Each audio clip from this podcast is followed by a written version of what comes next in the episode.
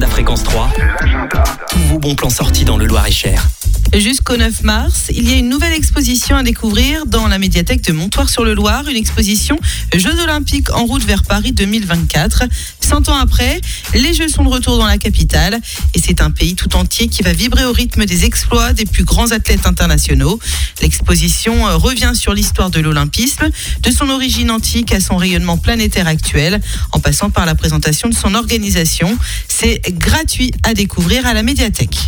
Le forum Job d'été et alternance se déroulera le mercredi 13 mars de midi à 17h à la Halle Grain à Blois. De nombreux postes seront à pourvoir dans des domaines variés. Depuis l'an dernier, des contrats d'alternance sont également à pourvoir. Dimanche, randonnée pédestre à Montoire sur le Loir avec plusieurs parcours, parcours de 7, 10, 15 et 22 km. Rendez-vous à 7h30 à l'espace Méchère de Montoire sur le Loir. Pensez à apporter votre gobelet.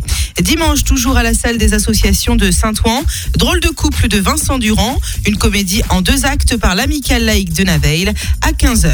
Concerts, manifestations, rassemblements. Retrouvez l'agenda Fréquence 3. Tous vos bons plans sortis dans le Loir-et-Cher. À écouter tous les jours sur Fréquence 3. Et maintenant sur